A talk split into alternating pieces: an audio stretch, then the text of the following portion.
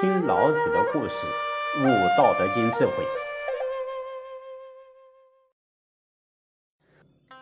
吕洞宾在《吕祖百字碑》的开篇就讲到：“养气望严守。”哎，养气望严守，这是告诉我们修身养性之道，首要养护生气。其要点在于少说话，多积德，致力于内功的修持。善于调理阴阳二气，啊，使能够产生太和之气，融入太极而回归无极。多积德，以宁真道。实证的功夫，并非是靠嘴巴的语言所能够达到的。多说话，反而会让真气的能量流失，对身体呢反而不好。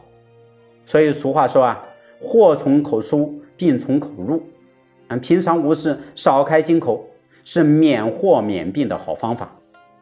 那么在佛家里面所讲的身口意的十恶业中啊，那口业就占了，呃其余妄言、恶口、两舌四项，这会是在将来受到恶报的时候让我们吃足苦头啊。所以不经意的一句话，让我们遭受意想不到的祸害，虽是始料未及，却是非常不值得的呀。因此呢，老子在《道德经》第五章说道：“多言数穷，不如守中。”这就在提醒我们，说话要恰到好处，才会出现良好的效果。否则言多必失，多说无益，反而伤害元气，耗损能量，败坏精神。倒不如诚心守住中道。啊孔子受到老子思想的影响甚大，日后在其言行上多有所发挥。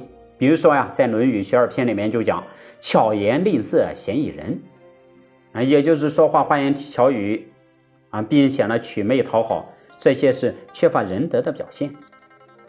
那孔子自从在向党鲁国的向党得到避难的老子的指点以后，便潜心努力学习，学业突飞猛进。老子在政乱平静之后啊，又被召回到洛邑，官复原职。此次的经历呢，哎，让。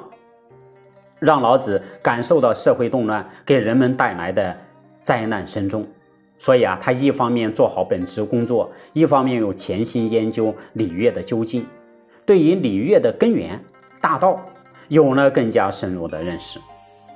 在公元前五百一十八年，南宫敬书啊要到周天子的都城洛邑去接洽公事，孔子得知这个消息以后啊，很想一同前往。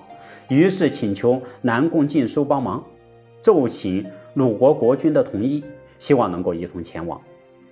哎，南宫敬书启禀鲁君说道：“孔子是圣人的后代，少而好礼，必成大器。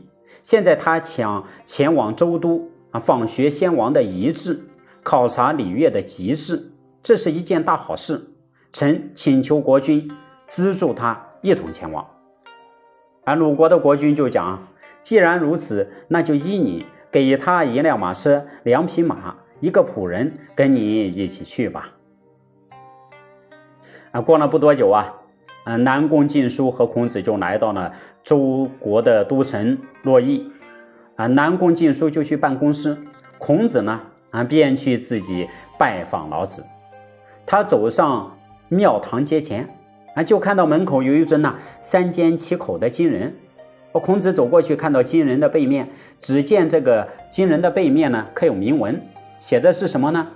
无多言，多言多败；无多事，多事多患。心里想，这是什么意思呢？哎，大丈夫处事理当高谈阔论，以建功立业作为人生的理想。不说话，不做事。那岂不是平庸无作为吗？孔子在年轻力壮的时候啊，满怀济世安邦的胸襟，脑海里面充满了大同世界的憧憬，希望能够将一生所学的圣王之治拿来帮助国君教化世人。那时当然对于今人的铭文难以认同，自然就无法理解呀。从这个地方啊，我们可以观察到，哼，圣人的成就也不是一蹴而就的。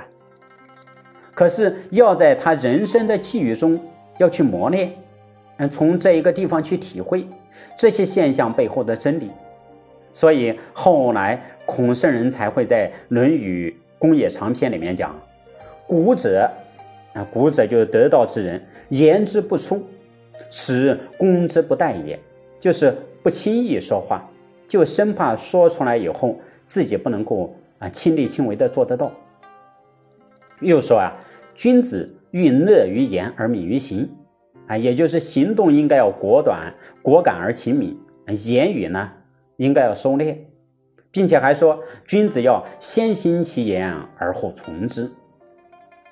哎，言行一致的人呢，心气一定是平和的，是没有骄奢淫欲之气的。对于娇气和多欲，老子又是如何教导孔子的呢？请听下集。舍弃娇气过多欲望。